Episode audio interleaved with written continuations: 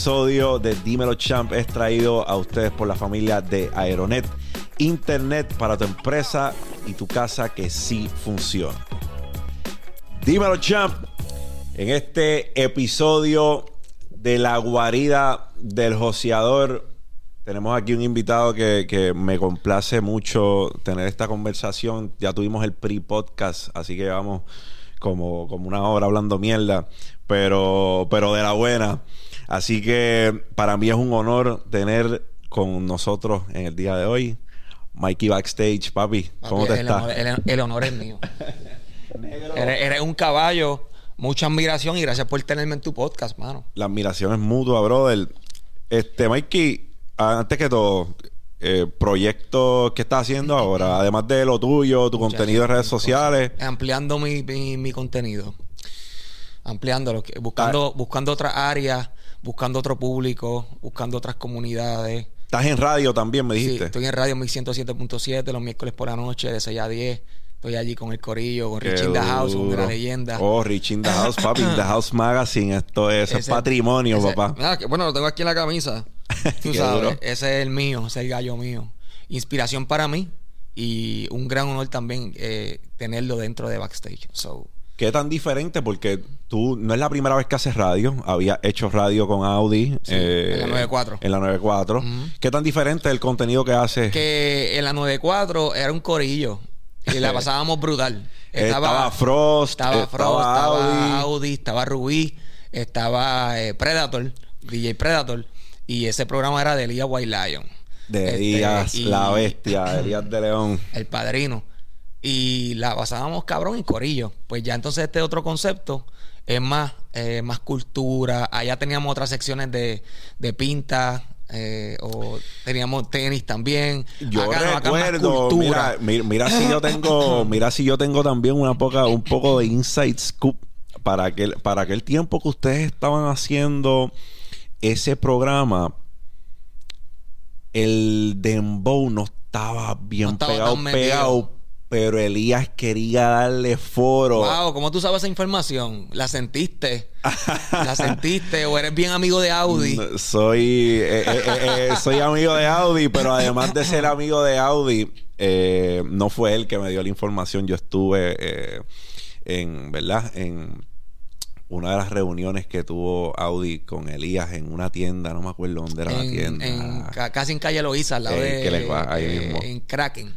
Creo que esa misma. de ropa. Y, Elías fue y tuvimos una conversación. Esa era la visión de Elías. Él siempre iba al programa y nos decía. Quería darle duro al Le decía Predator, le decía. Él de la, la sección de Dembow, ya eh, el visionó en el Dembow. incluso filmó a Kiko. Por, qué, ¿Por qué digo esto? Digo esto porque para mí uno de los visionarios más grandes que tiene eh, el, el, género de, ah, yo la voy a decir, Yo me atrevo a decirlo. Yo creo que el visionario eh, o el, más que ha desarrollado artista desde cero. Eh, Elia White No, yo, ¿verdad? Es la historia. No, tengo los datos. No, no, la historia. y Nelson está a otro nivel. Sí, también. O sea, mi padrino, mi socio y mi familia. Y tengo no tengo los datos, pero puedo decir Tengo mi estudio de podcast arriba de Flow. O sea, a ese nivel de Nelson y yo eh, nos amamos y nos queremos y nos respetamos demasiado. Y yo hoy por hoy me atrevo a decir que Elías es esta figura que se oído desde cero, o sea, desde que Coscuyuela, mm, ok, vente. Eh, René, el, el, loco que llegó corriendo skate, pan, y así, y así sin mencionarte todos los que ha desarrollado. Mira, a mí en el 2000, 2016, si mal no recuerdo, o 2017, eh, mi primera conversación prolongada con Elías era porque, como te comenté, nosotros teníamos una casa disquera, habíamos salido de un producto de balada que no se dio y nos, Elías se sentó con nosotros y hablamos con Cálido, con Calidoso, eh, porque él quería, él estaba presentándonos ese día el producto de Maidel, de la cista. Y en aquel entonces la cista era como un reggae, la propuesta de ella era como reggae mezclado con hip hop y era algo que le daba a Elías como hints de Lauren Hill en, en, en Fuji, ¿se entiende? Y bien melodioso. tipo reggae, chanteos de la cista. La cita es, es una Lauren Hill, mano.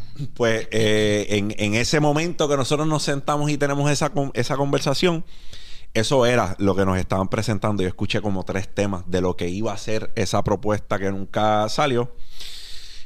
Y pues esa fue la primera vez que Conversa- Elías- esa primera que Elías conversación y yo que tuviste con conversamos y yo puedo, te puedo decir que una de las para mí y te lo digo sin que me quede nada por dentro, habiendo estado en el género el tiempo que estuve, y esa er- ese era uno de mis sueños, que la música se diera, y nunca se dio, pero yo sentarme en ese momento con Elías, yo me sentía que yo estaba con el Emilio Estefan de, de- Del género. del género, brother, porque yo decía, este tipo es un cerebro, o sea, los talentos que este hombre ha dicho la tiene, cuando le pone el oído a algo, wow. El vicio no en ese show radial, el vicio no. Digo, cogió a Audi, fue bien estratégico. Cogió a Frost, que era el tipo que tenía los estudios de comunicación. Y traigo a, traigo a Mikey, también puso a Cónsul, el de Trabajos Latinos, también lo tenía de, de, de como de, de refuerzo. Y ha era un corillo duro. Pues de verdad, de verdad, de verdad, eh, Elías, eh, Elías, un visionario súper duro, así que saludos Elías. Un poco tarde, pero para el que vive debajo de una piedra y no sabe quién es Mikey Backstage, quién es Mikey Backstage, dame un elevator Este pitch. loco soñador de Añasco, Puerto Rico, que invirtió todo lo que tenía en subir a San Juan, esos malditos viajes, rompeespaldas, que, que en gasolina y en peaje se te van ciento y pico, más en el equipo de trabajo, para subir a buscar una dichosa entrevista y bajar sin entrevista. Porque pues acá en el área metro otro quiqueo y piensan que tú eres de acá, te dejan esperando hasta las 3 de la mañana. y después te dicen, vamos a hacer un mañana porque no, no, tengo este compromiso. No me siento bien, decirle, no me siento bien hoy. Chicos, salí del estudio ahora mismo, en verdad estoy bien explotado. Yo, pero la entrevista era antes del estudio. Sí, pero surgió que tuve que ir a Sam's y Costco, anyway. Me la hacemos mañana a las dos. Pero este tipo no sabe que lo que yo tenía esta semana eran 300 dólares, ya me gasté 150 y mañana me toca subir de nuevo. So, el mismo Nelson, yo iba a Flow y Nelson me decía, no te vayas que tengo que hablar contigo. Ajá. José, yo decía, papi, yo no me puedo ir porque eso es crecimiento, algo que me va a decir de algún negocio. Y te la envías el día completo. me la envié allí en Flow hasta las 4 de la mañana y de momento él salía y empezaba a cerrar el Flow, el flow y yo decía, ahora, wow. Que, No me he ido, ¿cuándo no me he ido. no me he ido todavía. Estoy ¿cuándo aquí. es que vamos a reunirnos? Y él me decía, Hacho, mira, este, mañana a la una, porque hay mucha gente y yo quiero estar solo contigo para hablar de esto bien y estar como que concentrado en la conversación. Ven mañana. Este, en eso me puedo quedar aquí. Chicos, sí, dale, toma la llave, quédate aquí en Flow. Ahí nos quedamos Nio García, nos quedamos un corillo, ¿no? Buscando oportunidades. Y ahí yo, en el sofá que Nelson tenía en la cocina de Flow, yo le digo, el, so- el sofá tira, es que donde todo el mundo tiraba los peos. Porque todo el mundo que iba ahí estaba, yo, ¿sabes cuántos peos habrán tirado este sofá? Y ahí yo cogía sin sábana ni nada, iba a, a la bomba de gasolina, me compraba un cepillito de dientes y papi me acostaba ahí. Al otro día, pum, esperando a Nelson así ya. Hasta que Nelson llegaba, venga acá, te tengo esto. Papá, loco, y la conversación duraba malditos tres minutos. Decía, este, papá Nelson, Pero dicho algo- ayer, loco. Pero algo estaba poniendo a prueba. Porque No, es que no te vemos- estaría contando esta historia. ¿Ah? No te estaría contando esta historia. Exacto. De eso, de eso era para esta historia, esta historia que, que ahora mismo nos están viendo y eh, diantre, Mikey se la, se la envía de allá de Ñasco a San Juan y dormía en un, en un mueble. Pero por eso solamente mismo- por una maldita reunión. Pero por eso te digo que hay cosas que se ponen a prueba y ponen a prueba Como lo que hablamos pre- en la preproducción dentro de tu historia. Exacto, hay cosas que ponen a prueba nuestro carácter. ¿Tú tuviste un disco de Nelson? Sí. Como artista. Flow la discoteca. En Flor la discoteca. Track 21. Ok. eh, de- justo después de la de Zion, yo voy a llegar, yo voy a llegar. a donde- ¿Y qué te hace, qué te hace cambiar de, de parecer entre, entre ser artista y, y decir, pues, en, al- en cierto punto, pues, a lo mejor necesito cambiar mi estrategia? ¿O hay algo que me llama más la atención que hacer la música yo? Porque sé que como quiera recientemente ha hecho un par de temas y hice demás. durísimo remix con, con, con- o sea, hice durísimo con Nelson. Hicimos durísimo remix con Nelson también y con Bulbo y Joel. Exacto. Y resultó, resultó. Este, eh, resultó en el negocio. Resultó que hay en muchas emisoras de Miami sonando el tema. Qué bueno. Que no, o sea, me envían muchos stories a diario. y es pasión. Lo hice por pasión, no por negocio. Ok. So, ¿qué, te hizo, ¿Qué te hizo cambiar? ¿Qué te hizo switch? Decir, yo creo que me voy a enfocar un poco más en esto que en la música. Cuando entendí el negocio digital. Y amo lo que hago porque te permite generar dinero de muchas formas sin salir de tu casa. Trabaja igual. Tienes que ser... Hay gente que piensa de manera equívoca Que trabajan que esto menos. no es trabajar. Ya, esa es la palabra. Muchas personas, incluyendo a mi mamá. mi mamá todavía el sol de hoy sí sabe que es mi trabajo. Pero todavía el sol de hoy como que... No entiende. No, no entiende. Este, ¿cómo? Me, a veces me dicen, pero ¿cómo tú generas dinero? No entiendo. O al tiempo nosotros era ser un vago. Era ser, era Lo, ser lo- un vago. eh, lo- lo que nosotros hacemos era este, este es lo que es un vago, este chamaquito no quiere trabajar. Pero cuando tú entiendes el mundo digital, la eh, las estrellas que dan en las redes sociales, las promociones de Claro. artistas nuevos, eh, eh, lo que generas de YouTube. Esto que estamos haciendo no es fácil, aunque se vea fácil. El que nos está viendo ahora mismo a lo mejor dice, papi, eso es sentarse a hablar mierda. Mm. Y no, es todo un fucking trabajo. Ser No todo el comunicador mundo no es tiene el fácil. don de sentarse y establecer una relación sin libreto o con libreto, que tan como quieras difícil, como está lo que estábamos hablando Exacto. ahorita. Esto es un talento. Porque si no fuese un talento, todo el mundo diría, ah, pues yo voy a empezar a hablar y ganar chavo y no tengo que salir de mi casa. A todo el mundo le saldría. Igual que ser un comediante. Yo no soy comediante. Yo veo eso como una ciencia. Yo admiro mucho a los comediantes. Es que la comedia conlleva muchas cosas, muchas vivencias, te tienes que saber La escribir. comedia lleva exactamente lo mismo que nosotros dentro del área de la comedia. Vivencia, Claro. talento, este Conectar con la gente. Conectar, armar libreto, se- ser creativo. De qué manera puedes impactar un público siendo, pues, para ser diferente a Claro. los otros colegas. que impactan vida, porque un comediante, Impactar vida. un comediante Cambiar vida. no sabes el día de mierda que estaba teniendo un ser humano Y una tiene- broma tuya fue la que le cambió el vida. No, en tu caso, día- un y el contenido día- tuyo. Y el día de mierda, que a lo mejor tuvo ese comediante y por la noche le toca hacer una función y tratar de hacer reír a personas que están esperando que tú los hagas reír. Cuando Claro. tu vida por dentro es, necesito salir al hospital porque tengo fulano hospitalizado. Necesito hablando de mi hijo que está haciendo hoy eh, una, una, una de estos, de estos Un que hacen un- en la escuela. No me quiero, mi nene menor cumpleaños y yo estoy aquí haciendo reír a una población porque no pude cambiar la fecha. Anyway, es bien complicado eso. Es complejo, es complejo. Un artista tiene que treparse a tarima a cantar cuando le acabaron de matar un pana. Eh, Nio García con Flow La Movie tuvo que cantar en muchas presentaciones para no tener que devolver el depósito, para que porque, pues, cuando la- cuando Flow La Movie acabó de morir, que eso era su familia. O sea, es difícil, es complicado. Muchos chamaquitos ven en las redes sociales los recaps de los artistas. Boom, boom, boom, boom, boom. Estoy en República Dominicana. Estoy viajando en privado. Tengo cadena, tengo esto, lo otro. Pero eso es lo lindo del negocio. Pero hay. el- el- el- lo que no se ve es lo súper mega complicado del negocio. Oh, claro, y que y hasta cierto punto cuando tú tomas la decisión de comunicar, eh, comunicar se convierte, eh, como dijimos, en, en- en un trabajo, pero además de que comunicar se convierte en un trabajo y que tú tengas una responsabilidad con lo que comunicas, porque bien fácil se puede tergiversar un mensaje que tú des, Full. Eh, puedes también salvar una vida. puedes salvar una vida, puedes destruir una vida. destruirla.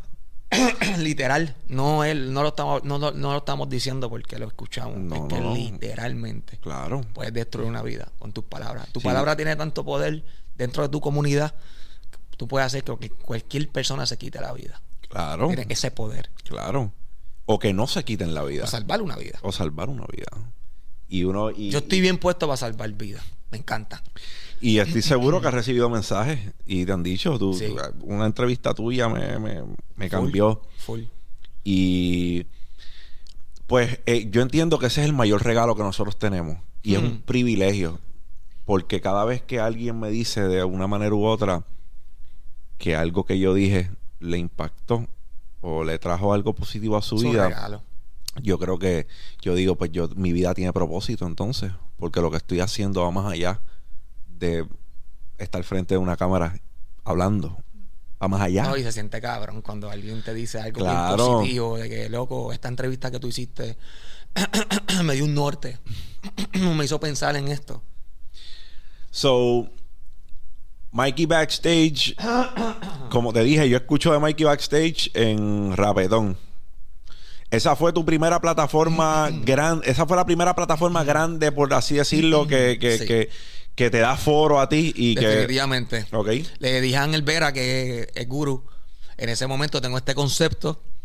No había reportero en la, en la plataforma. Él es reportero, pero Mikey Backstage viene de todos los videos que tú hacías tras bastidores o eso era tú haciendo el honor a tu nombre que ya tenías. sí, ya tenía. Ok. Algo que había visionado. Incluso cuando él me dijo, dime un nombre para tu sección. Yo le digo Mikey Backstage.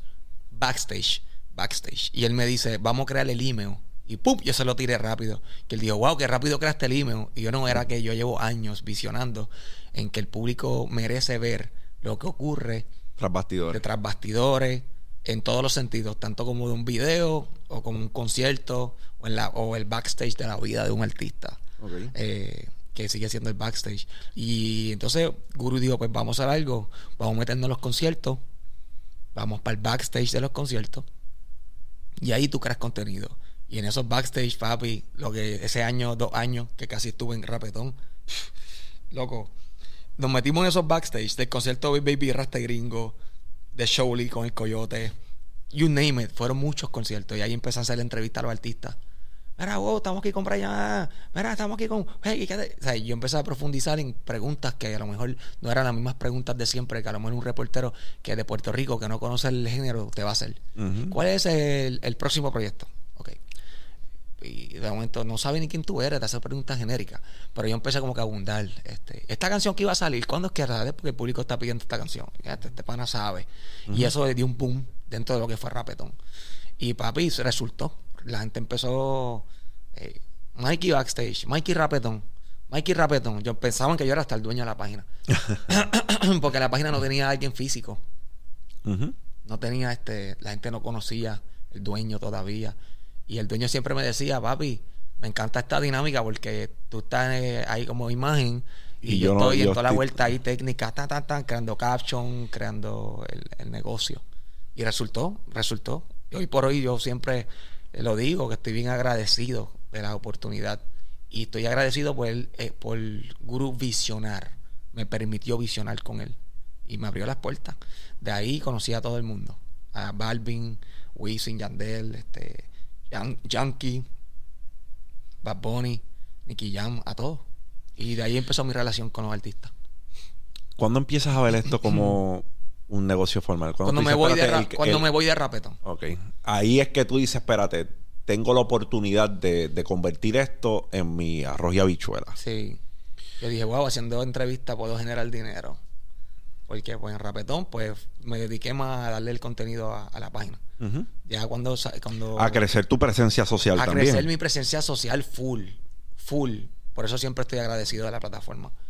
Pero después de ahí, cuando yo entonces abro mi canal de YouTube, que empiezo a generar ingresos, yo digo, wow, se puede vivir de las entrevistas. Pues vamos entonces a meterle el doble de entrevistas, a ver si estos 100 dólares que me llegaron aumentan a 300 o a 200.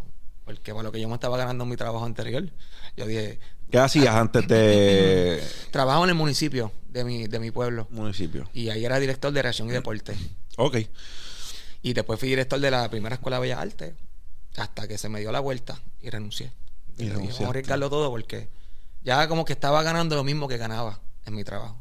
Y yo prefiero ganar, a- eh, lo aunque sea lo mismo, haciendo lo que me apasiona que ganar. Yo prefiero ganar menos haciendo lo que me apasiona. Tienes toda Aunque razón. yo gane menos, pero me trae paz, yo prefiero ganar menos. Tienes toda la razón, hasta menos. So, Y eso sucedió y por ahí seguí. por ahí seguiste. Por ahí seguí haciendo.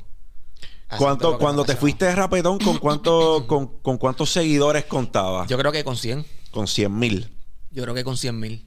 En todas tus plataformas. No, en más que en, en mi plataforma Instagram. principal siempre fue Instagram. Instagram. Y yo creo que tenía ya 98, 99, 100 mil seguidores. Entonces después arrancaste con tu canal de YouTube. Ahí arranqué como con 340, y- 341 seguidores, más o menos 348 seguidores, me acuerdo, en mi Instagram. Y yo decía, en mi YouTube, wow, ¿cómo y ahora cómo yo voy a crecer mi YouTube con 348 seguidores? ¿Y te tardaste cuánto en llevar la plataforma a 100 mil, Sí, por ejemplo? en- a 100 mil, me tardé como un año, como un año. Un a La año. placa, como un año. Este, y Que un año es excepcional, papi. Lograr eso en un año es duro. Porque YouTube, para los que no saben, una de las plataformas más difíciles de crecer es YouTube. Ahora Instagram se está poniendo dura también para crecer. Facebook. Y Facebook. Pero No, YouTube. o sea, Facebook está como que hay que darle más cariño a Facebook. Exacto. Pero el algoritmo de YouTube solamente favorece la consistencia y, y que sea contenido bueno, ¿sabes? El, el tiempo de duración de la persona viendo tu contenido. Si Exactamente, YouTube ve que tu, que comunidad está ahí, exacto, 10 minutos pegados y ellos saben que vendieron dos anuncios o tres. Ellos dicen, hay que seguir dándole exposición a este, a este canal Te porque estamos el- vendiendo anuncios dentro de su plataforma. Ellos se porque los benefician. consumidores están viendo ese contenido de principio a fin y ahí le podemos enganchar todos los anuncios del mundo. So que hay que darle más, subir el porciento de, de impacto.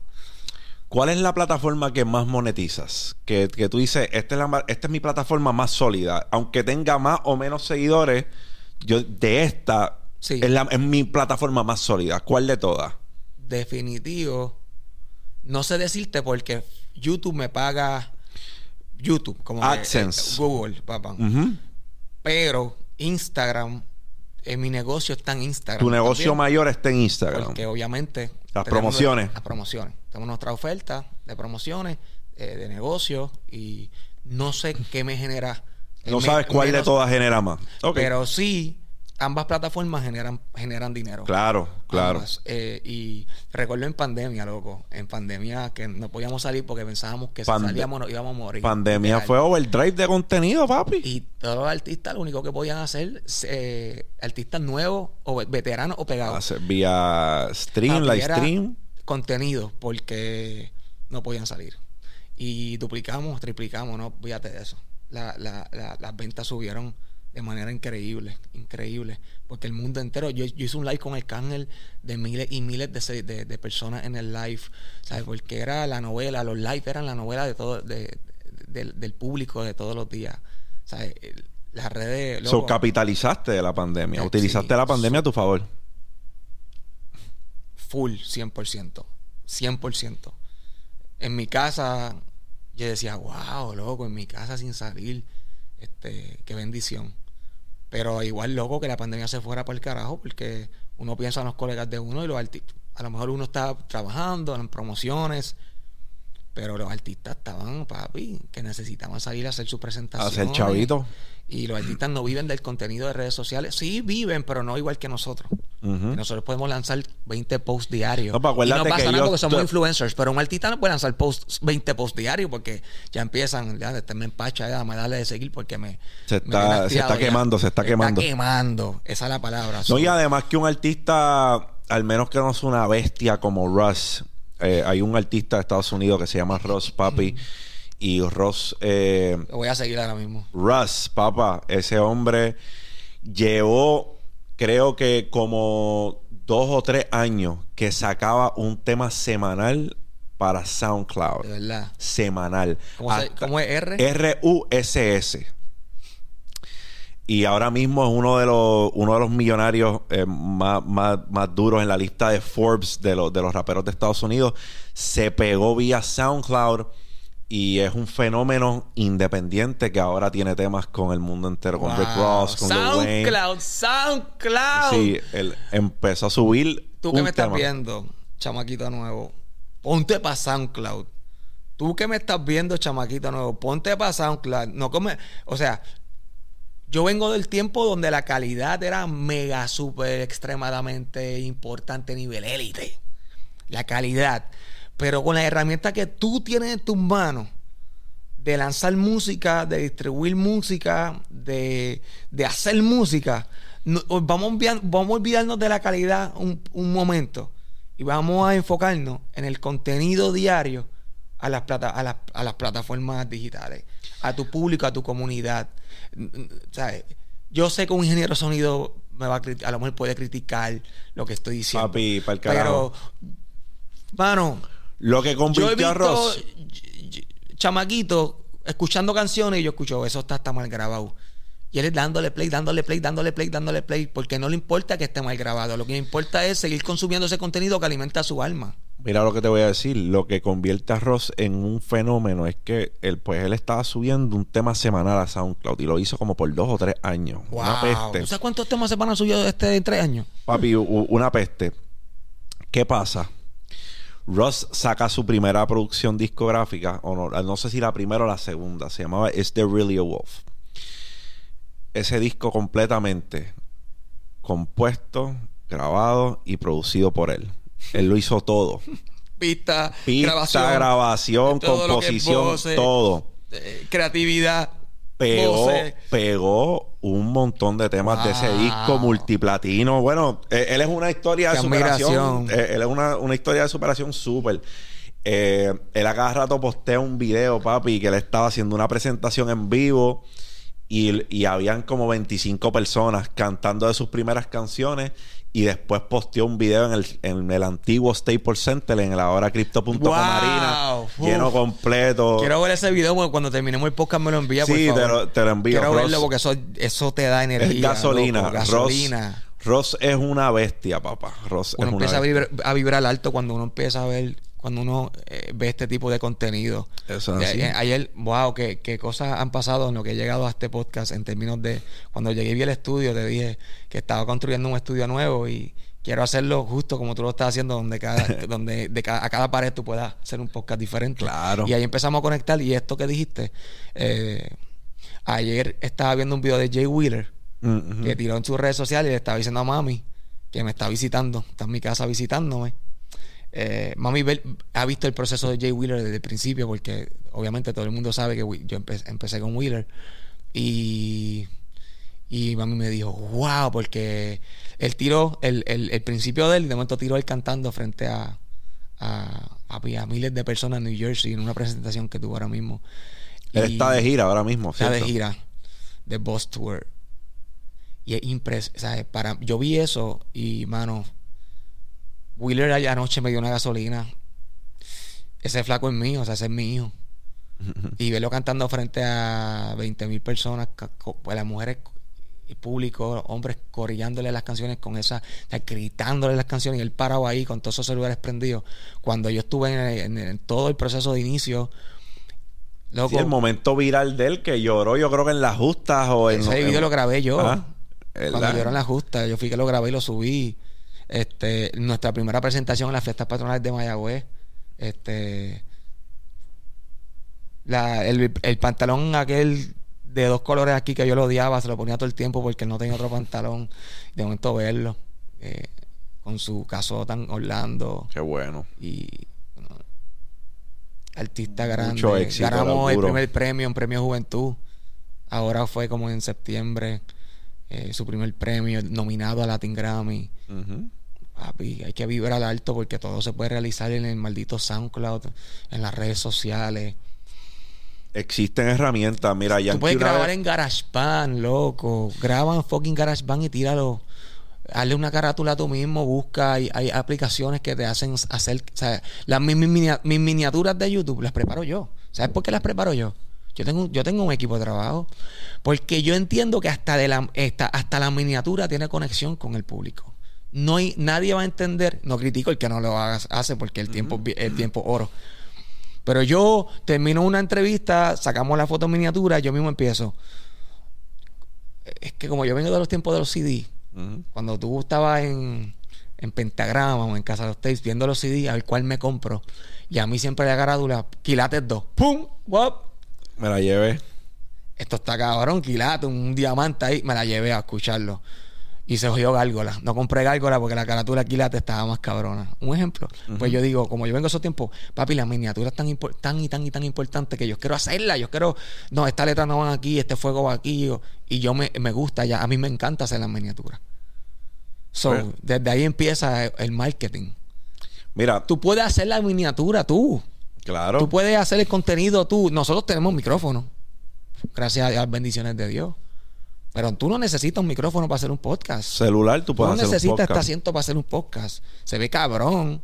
Igual yo tengo un mueble allí que se ve cabrón. Pero un, celular. que está empezando que quiere hacer podcast, poner el, celu- Celular. el celular ahí, hace un podcast. Y aunque los dos están en el mismo tiro, pero hace un podcast. Hacer un podcast. Mira, Yankee dijo un comentario una vez que muchas personas discreparon, muchas personas concuerdan. Yo concuerdo hasta cierto punto y concuerdo hasta cierto, hasta cierto punto y discrepo hasta cierto, hasta cierto punto porque conozco el negocio. Y él dijo que el chamaquito que venga a decir ahora que no, que, sea, que no tiene cómo lograrlo en la música, pues yo entiendo lo que él está diciendo, es verdad tienen acceso a demasiadas cosas, a demasiadas herramientas, a las redes sociales. Eso es cierto. Lo que él dijo es cierto. Ahora, las cosas que a veces pasan tras bastidores en el negocio de la música, no siempre lo hacen tan sencillo como para que los chamaquitos logren lo que ellos quieren lograr. Mm. Y ese es mi punto. Yo concuerdo con que más que nunca, si tú quieres grabarte, te puedes grabar. Si quieres producirte, te puedes producir. si quieres promocionarte, te puedes si promocionar. Si quieres cantarle a tu comunidad, lo puedes hacer de tu celular también. Tienes. Es igual que una tarima. O sea, la experiencia no es igual, pero igual estás cantando a, un público. Tienes acceso a herramientas. Es verdad. Antes, papi, tenían que grabarte. Eso era micrófono y grabamos. Y esto no hay corte, papi. Esto es desde que arranque hasta que termine sin trabajo. Yo creo que por, yo ahora estoy escuchando, te estoy analizando. Yo creo que antes eh, eh, al final no habían pautas o eran bien cortas. Ya cuando entró la era de, que tú puedas, podías ponchar, ya entonces empezaron a roncar más las canciones porque uno decía, me imagino ellos, al final de la canción, y si tiro una pauta y me equivoco, me toca grabar todo, lo que el tema. Yo prefiero dejar el instrumental porque ya rompí en la canción. O se acaba el instrumental, se acaba la cinta. 20 cosas, brother. Te estamos hablando de que de que se grababa, brother, y eso era desde el principio hasta el fin, y aguántate, y más vale que tengan aire en esos pulmones. So, yo entiendo lo que le está diciendo, pero también entiendo el punto de vista de que el negocio de la música no es un negocio sencillo, eh, ¿verdad? Para nada. en, todo el sentido de la palabra. Muchas cosas pasan tras bastidores que los fanáticos no ven, que pueden empinarle la cuesta. Ah. También muchas, muchas personas posicionadas y muchos empresarios posicionados, muchos promotores posicionados, no quieren perder su posición. Cuando hay un producto que se está metiendo orgánico, existe en la industria musical, es que ellos mueven las fichas para que eso no ocurra. Porque es su negocio, están protegiendo su negocio. Viéndolo desde el punto de vista tratando de ponerme en su posición. No, papi. Digo que Porque yo no quiero perder esto, este, no puede ser, tan mucho que yo me he jodido. Y, y, eso de, de, que le meten el pie. Ah, que nadie le puede meter el pie a nadie. Bueno, en cierto punto tiene razón. Pero que pueden hacer movidas para que no se te haga la, no se te haga la cosa tan fácil. Es cierto. Claro. Con el poder, todo se puede. Ahora, lo que está para ti está para ti, lo va a seguir logrando, pero a lo mejor alguien te pone, te pone el te tarda un poquito más. Pero no es fácil tú lidiar con eso. Y tú sabes que te están metiendo el pie y que te lo encuentran en una reunión porque es socio del socio y tienes que darle la mano. O sea, son tantas cosas que si no estás preparado mentalmente y físicamente, no vas a poder con el torque de la, de la industria musical. Tú tienes que estar bien sano de aquí. Porque no es lo que tú ves en las redes sociales, es el área bonita. Es que detrás de lo que tú estás viendo en las redes sociales hay un mundo cruel. Bueno, tan real que Jay Álvarez dijo que un malentendido con Yankee le, le costó. Wow. Eso no lo dije yo. Eso lo dijo Jay. Eso lo dijo Jay. Entrevista. Jay dijo un malentendido con Yankee es cerrarte un montón de puertas.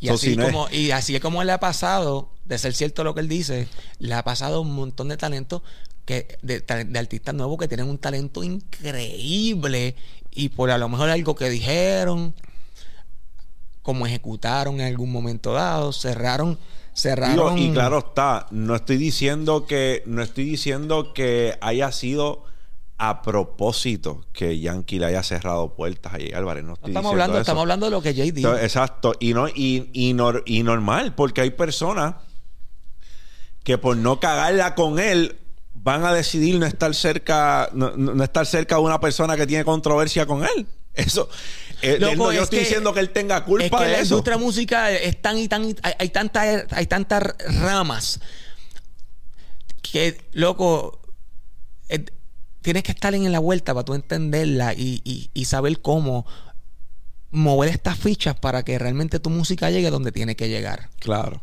Fuera del talento y del orgánico que se pueda meter un tema, pero después viene el negocio. Cualquiera puede pegar un tema, pero cuando tú tienes una persona correcta al lado que sí sabe del negocio, sí entonces tú puedes ir al siguiente escalón. Si tienes a tu lado un Vicente Saavedra, Un Omi. tienes un Omi Management, la bestia Ujú. buenas vibras, se lleva con todo el mundo. Eso es bien importante. Muchos chamaquitos nuevos ponen al lado a la persona incorrecta, que es tóxico. Y ahí se fue tu Y, carrera. Ah, no, con este no, que este es un huele bicho, este la otra vez, este, y de momento cuando vienen a ver, el tipo tiene tantas puertas cerradas que tú como artista también tienes esas puertas cerradas, porque todas esas personas no quieren trabajar contigo. Por Pero él. no es por ti, es por el pana que pusiste al lado. Pero los chamaquitos escuchan la cotorra. Dale, dale, dale, dale, porque quieren crecer, filman una, una cosa loca. Cuando vienen a ver, papi, su carrera estancada, no corrió con un talento cabrón. Por eso en la era digital es bien importante seguir recalcando. Si tienes el talento, se te está dando la vuelta orgánicamente, estás creando tu comunidad. Loco, Willy le pasó. Nosotros no fu- cuando estábamos Eso empezando. fue bien orgánico. Papi, yo toqué puertas con Luyan. Él fue donde, de Farru. Se reunió con Farru. Fuimos donde él fue donde Rockweiler. Donde filmó. Donde, con quien nos asociamos fue con Nelson. Porque ahí fue donde él entendió, después de una serie de, de experiencias que no le querían dar a lo mejor lo que él quería. Pues Nelson se lo dio y pues firmó con Nelson. Pero el que va y dice, papi, porque quiere ser una estrella, va a terminar guayao, con las rodillas guayas. Y, en depresión. Porque en la vida artística es donde más se gasta dinero. En tenis, en ropa. Es una gorra una- 50 pesos. Es un fasar, papi. A ti te dan una- 20 mil dólares y tú como cantante los vas a explotar en un par de meses. Prendas, Porque tienes que ir para el estudio, gasolina. solo eso. Te quedas Tu en el imagen, estudio, tu tu imagen, imagen. el barbero, son 35 pesos cada vez que vas, tienes que estar así calado. Vas al estudio con tu equipo de trabajo, sales a las 4 de la mañana, tuvieron que comer cuatro veces. Porque llegaron temprano, desayunaron, almorzaron, merendaron, cenaron. Y a la hora a las 4 dijeron, vamos para Denis porque hace hambre. Así mismo. Papi, es. pero ¿quién paga? Ah, El artista. El artista, porque es el que supuestamente tiene el dinero. Porque es quien supuestamente tiene el dinero. ¿Cuántos se le fueron en un día? 500 dólares. Empezando. Ya tienes 19.500. Empezando la primera noche. Como tú eres artista, tú nunca hayas tenido 20 mil dólares. Ah, tranquilo, papi, yo pago. No, y ese volvemos. Las pizzas, búscate pizza. Ahí Ese- yo las pago. Ese es el mejor, volvemos. Ese es el mejor de los casos. Ese es el mejor de los casos, porque el peor de los casos es que el artista entiende que está en un género visual. va pa' donde- 100% visual. Y, va para donde el joyero. Y se jodieron los 20 mil pesos de Luego una. cómprate una, o sea, cómprate un reloj durísimo cuando hayas coronado para que el gobierno no te quite el chavo. Por tu ejemplo, papi, yo tengo esto, tengo esto, tengo un relojcito durísimo para, tú sabes, para, para, para, para verme bien o porque siempre lo quisiste. Duro, cómpratelo, loco. Si tienes el dinero, cómpratelo. Pero no te puedes comprar un maldito reloj, una cadena, cuando estás empezando, cuando te dan tu primer cheque de regalía o de adelanto, de Mira, publishing este- o de lo que sea. Este género es tan visual y tan de embuste a veces. Y digo de embuste por, porque No, es la proye- queremos proyectar algo que no es. Es la real. Que Drake alquilaba un Rolls Royce cuando no estaba filmado todavía con Lo que pasa Wayne es que la cultura de hip hop y pagaba 5 mil dólares al mes para que la gente pensara que él que estaba on. Y Pero él, y él dijo los otros días. que, le echó, que le echó pique a, yo al guard-. Ah, no, no, era- entre otras, entre otras cosas. Eso está bien loco. A ese nivel él está. Pero- Que él protege su carrera hasta de un condón lleno de semen. Exactamente. Pero no, di- él dijo que él buscaba el dinero de donde Sea. fuera, pero él tenía que tener esos 5 mil dólares para él Pa' la película. en ese Roll Royal. Loco, lo que pasa es que la cultura del hip hop y la cultura americana. Hay que vender humo. Ay, Venden humo. hay sí, que, papi, pero hay la que- cultura de nosotros los latinos ha, ido evolucionando y ha ido cambiando. Papi, Bad Bunny jodió la vuelta en el buen sentido. Bad Bunny y el Guayna. Balvin. Guayna. Guayna. Con su puca. ¿Entiendes? Sí, pero, pero ¿Cómo te explico? Guayna fue una revolución, trajo nuevamente un sonido que se había perdido. Pero Bad Bunny le dijo a todo el mundo: hagan lo que les dé la gana. En los sobacos, píntense en las uñas. Si son gay, grítenlo en el mundo. Si son bi, no hay problema. Eh, Sean ustedes. Y eso conectó con el público. O sea, Bad Bunny hizo, lo, eh, rompió el enigma que nosotros venimos cargando de la cultura americana. Porque antes Bad Bunny, si llega a salir en el, 2000 en el- en el 1999, no tenía ni un minuto de break. Ni un minuto de break. No por su música ni por su talento. Porque era un enigma eh, eh, eh, ponerse falda. Los, en los caseríos tú no podías ir con una falda, era hombre. Y nosotros venimos de la cultura del caserío. Esa es la realidad. So, este tipo cambió las mentalidades y ahora una persona de residencial público que todavía guardan esa vida callejera, lo ven y dicen, No "Cool, conectan. Cool, no hay problema. Es más, ya la calle se pinta las uñas, loco. Ya la calle ven a Bad Bunny normal, que lo que es, un producto normal. Cambió la vuelta, pero los americanos todavía no ven un producto como Bad Bunny normal. No- Nunca, todavía tú no has visto un, un The Baby en falda. Bueno, pero están, están. Está Slime, este, Young Thug. eh, sale, ha salido con tutús y con, con cosas así. Young Thug eh, eh, es excéntrico también. Ha sucedido. Ha Lo- sucedido, pero Lo, que pasa es que Young Thug no tiene la influencia que tiene Bad Bunny. Bad Ya. Bunny es un ícono. Es Lo diferente. dijiste. Pero, pero de que lo ha hecho, lo ha hecho. Young, Young Thug salió con trajes, con faldas, con tutú. Él- él lo hizo todo. Pero la influencia de Bad la Bunny- influencia de Bad Bunny es diferente. O sea, ya Bad Bunny, Bad Bunny puso un TikTok los otros días comiendo con Flay y cogió 26 millones de views. ¿sabes?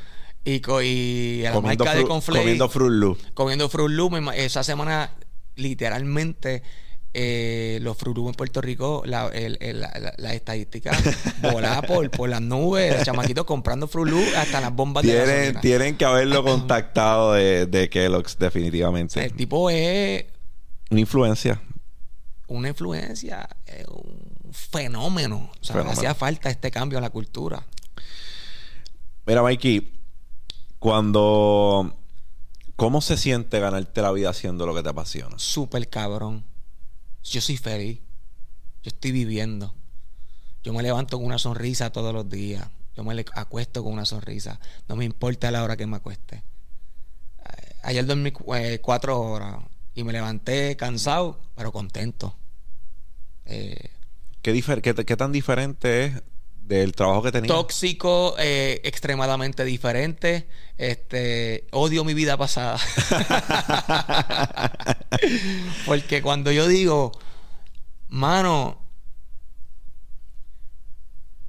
no quiero que malinterpreten lo que voy a decir, pero cuando uno dice, puedo comprarme lo que yo quiera. Puedo ir a Sam's y hacer una compra de 300 dólares. Y yo vivo solo. Antes yo podía hacer una compra de 75 dólares y había cosas que quería comprar y decía, no, pero No puedo, no me da. es, es mejor pan que el, el jelly o el... So, me voy por el pan. Y las tenis. Uno voy a la plaza a comprarse una camisa, ver unas tenis y decir, da un break, que no venía a comprar tenis, pero están bien cabronas, dame una de cada color. Y vuelvo y le pido, no quiero que piensen que estoy fanfarroneando porque es lo menos que yo soy y lo menos que hago en mis redes sociales. Pero hemos, hemos trabajado. Pero loco importa. hemos trabajado con cojones para yo poder ir a la plaza y yo darme un gusto.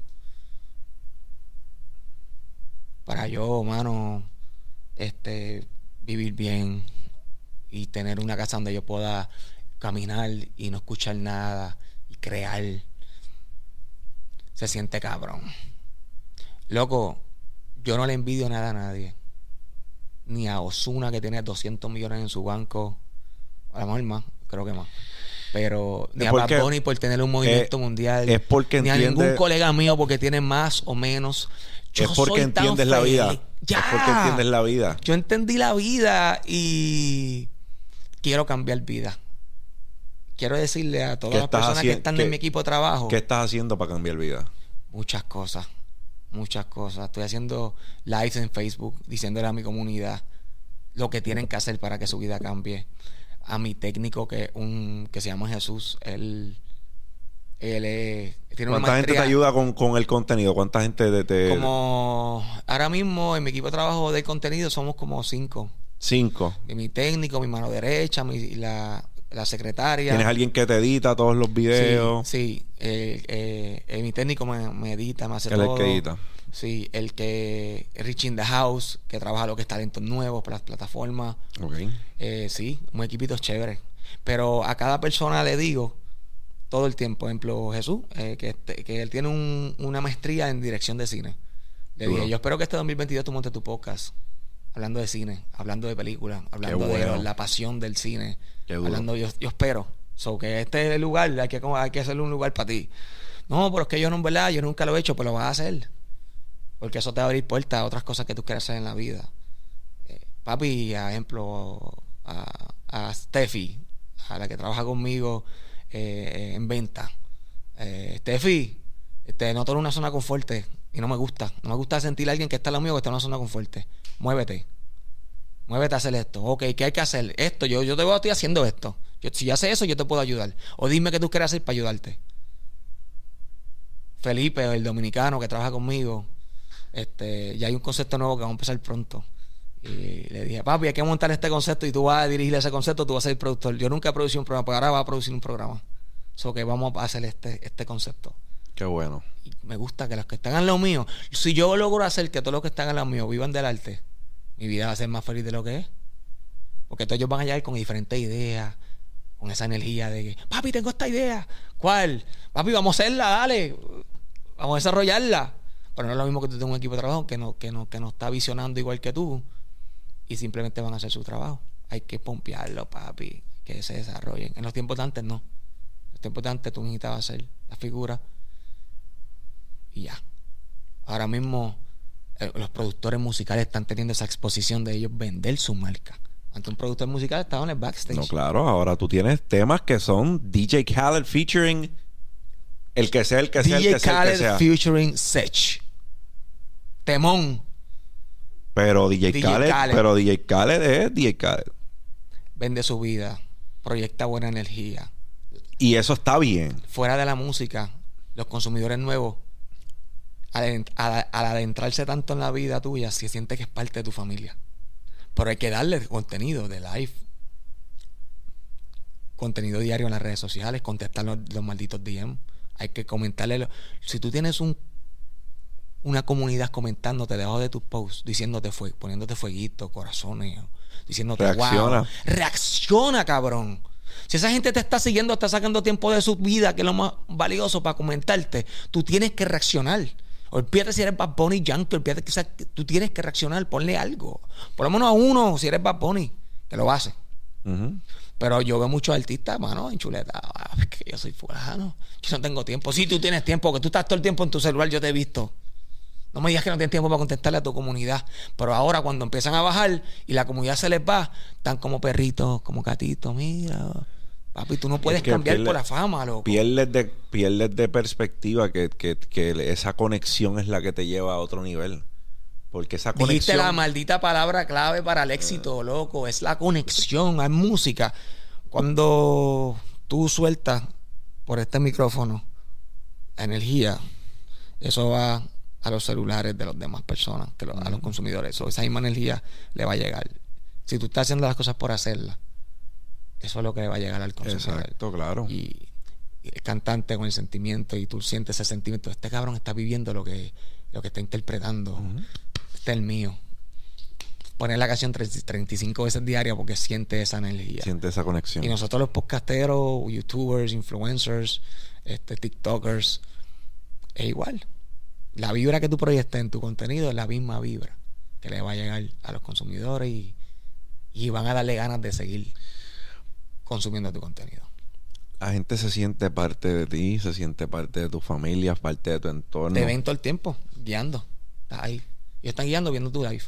Tú estás con ellos ahí. Lo que falta es que te pongan el asiento y te pongan el cinturón. A mí ayer me escribió Dexter. Live Music. De, mi- de Corillo de Mr. Green y de. DJ Blast. Shout out a Este, corillo. me escribió y me dice, brother, los otros días me paró, se me paró una muchacha al lado y iba con el teléfono escuchando uno de tus podcasts porque lo vi, te vi, te, vi en, en su teléfono. Y además de decirle a la gente que tengan cuidado cuando están viendo cosas manejando, no les vaya a pasar algo. Para mí es bien heartwarming porque yo nunca había, yo nunca hubiese esperado que la Nunca gente vida. A Te me- cambió la vida. Claro, a mí me han dicho, brother, a mí me han dicho, ya yo no escucho música en el gimnasio, yo te escucho a ti. Podcast. La generación de ahora quiere instruirse, quiere crecer y quiere eh, abrir camino en su vida a generar plata y tú estás haciendo un gran trabajo porque tú le estás dando luz a todas las personas que quieren tener un cambio en su vida. Agradecido por eso, brother. Yo estaba, cuando me dio COVID, ahora en diciembre, eh, yo estaba en sala de emergencia ese primer día porque me dio un azote fuerte y tuve que ir. Y al lado mío estaban viendo un podcast de Bulbu, de Bulbu TV. Ajá. Y sabes que Bulbu es hermana mía, esa es casi mi sangre, muchachos. ¿Sabes lo que faltan son que me dé el seguro social para. Loco, y yo la llamé. Y, y aunque ella sea ya una veterana, estrella, se sintió cabrona. Dijo, ¡ah, qué duro, puñeta! Y yo, es que la sensación de las redes sociales cuando te empiezan a consumir y tú empiezas a ver que en las casas la gente me envía mis stories de, En el en televisor. el televisor, tú dices, papi, ya yo soy un guapa, ya yo soy un Univisión, ya yo soy un con menos inversión. Eres Estamos dueño de causando tu el medio. mismo impacto. Eres el dueño de tu medio. Yo soy el dueño de mi medio y se ve cabrón. Yo en esa casa, la sala, por más pobre que sea o por más rico que sea, te van a consumir. Estamos Si lo, que estás a haciendo, las personas. si lo que estás haciendo es de calidad, te van a Tú consumir. fui a Colombia y en Colombia esto me impactó que un chamaquito en el aeropuerto haciendo la escala de Bogotá a Medellín me corrió. Y mira, José, yo te lo prometo, mano, con mi mano en el corazón, que yo amo pararme y darle un, un foto a una persona. O en, en esos países que todavía te piden autógrafo. Yo amo darle un autógrafo, lo que sea. Pero en ese momento no podía porque eran 20 minutos del cambio de, de la escala para ir para Medellín. Y yo tenía que seguir corriendo. Y mi equipo de trabajo estaba corriendo. Y ese pana nunca dejó de correr al lado mío, diciéndome, por favor, Mikey, un, un video a todo el corillo de, de algo de la escuela, de yo no sé qué. Y yo, de, del celular, y yo corriendo con mis maletas, le dije a los muchachos, sigan, sigan, sigan. Mira, corillo, papi, te quiero mucho, muchas bendiciones. Y yo salí corriendo. Y ahí entendí, dije, wow, es un trofeo para estas personas sacarse una foto con nosotros o un autógrafo o un video. Entonces, el, el puertorriqueño no es así. El puertorriqueño sí te pide foto en la calle, te consume, pero tendemos a hacer un poquito más. Yo no se lo voy a mamar. Y, y recuerdo, estaba en Plaza de la América en una tienda y está este muchacho y me vio y fue de mí. Este, Mikey, wow, admiración. Este, quiero, este, te puedes quitar la mascarilla un momento, aunque sea más que para la foto, porque necesito que la gente de mi pueblo te vea que eres tú por la barba. Y de verdad, y estaba con un chamaco al lado, un amigo, un amigo de él. Y, y el amigo de él yo estaba viendo que lo estaba viendo a él como que y yo estaba, yo sabía que en su mente le estaba diciendo ya no seas tan mamón Un groupie, y un ya groupie. no seas tan grupo y él le, le pasa el celular al pana y dice tú me sacas la foto y el pana le cogió el celular como que de mala gana. Y él hizo y entregó el celular y se fue. Loco yo aprendí tanto en ese momento. A veces los sueños a veces tú tienes a alguien tan tóxico al- eh, como parte de tu círculo de amigos que son tan tóxicos que destruyen tus sueños. Ese No, no, son los primeros, si papi, Ese eh. chamaco le hubiese dicho, ah, no vayas, no seas tan mamón, no voy a ese muchacho. Y, y eso, ese pana hubiese dicho, es verdad. Ah, está bien. Loco, él no hubiese adquirido a lo mejor una foto con una persona que la admira. ¿Me entiendes? En ocasiones los primeros en matar tus sueños son las personas que están cerca de ti. Los primeros en bajarte la moral son No las logran personas entender que cómo tienen- alguien tan cercano a ellos logró lo que tú querías lograr. Es algo fuerte porque nos cuesta entenderlo. Y lo más que nos cuesta entender es que a veces hay que cortar esos lazos.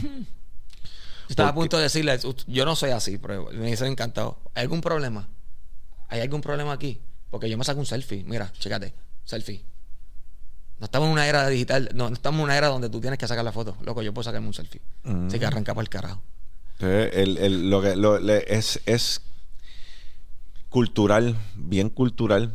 En, eh, yo entiendo en, en, pues, en Te ven con unas tenis, te miran las tenis, como que yo también puedo tener una Jordan, loco. ¿Qué pasa? Yo también puedo ser artista. Esas cadenas, me meto un bicho, yo tengo cadenas también. Como que está bien, loco, pero yo no estoy diciendo por darte frontearte a ti, loco, porque me, me gusta la cadena. Me pongo esta, pues la regaló Nicky Jan y la tengo. Eh, me encanta tenerla y simboliza en mi vida una eh, el yo puedo. Lo miro y digo, wow, si Nicky me regaló una cadena que simboliza eh, las manos de Fátima, eh, simboliza la primera cadena que él se compró cuando volvió a pegar con su primer cheque de regalía. Eh, la cadena simboliza la ave Fénix. Ok, pues yo la tengo aquí. Pase lo que pase en el día.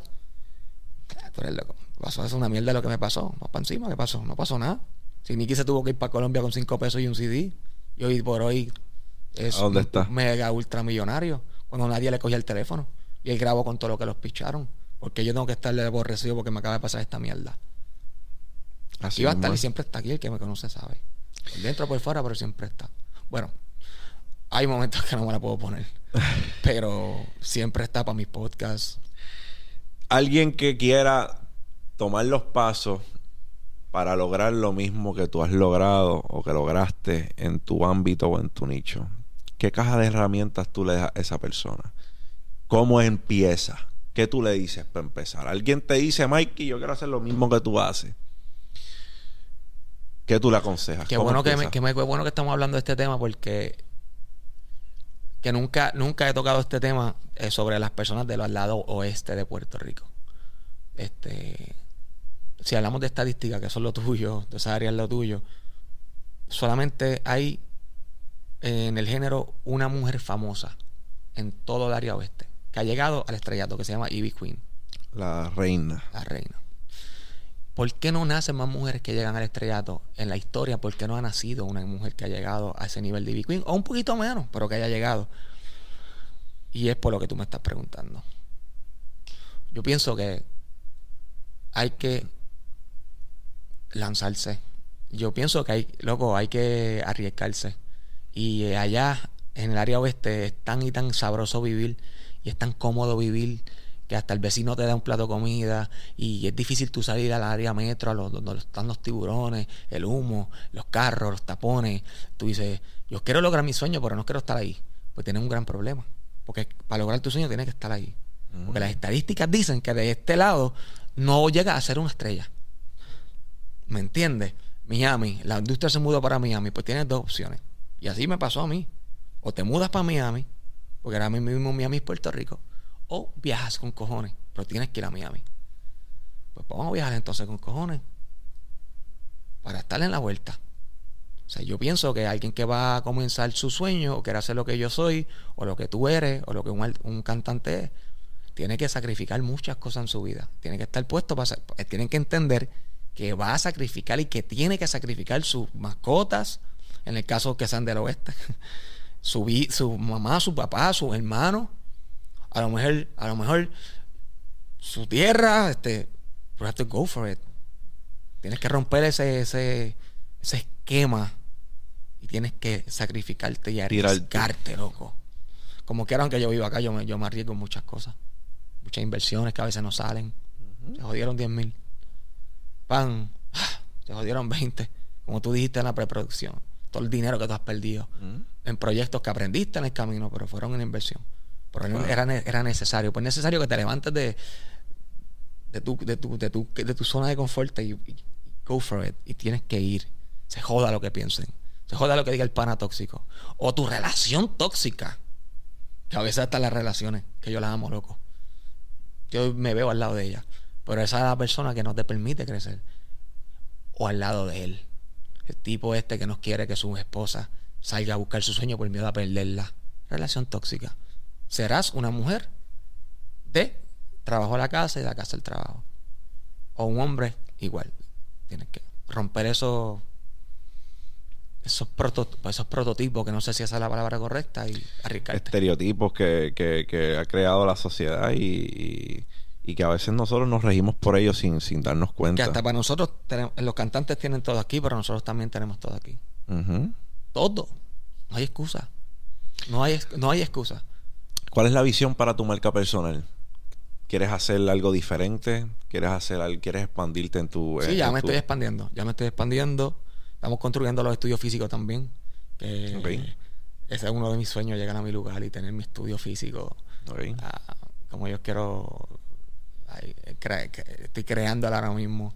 Yo puedo ponerle este, como tú que dijiste, pues voy a poner esto aquí, o pues, aquí voy a hacer esto, pues eso estoy yo creando. Como un cantante igual. Estamos creando la atmósfera.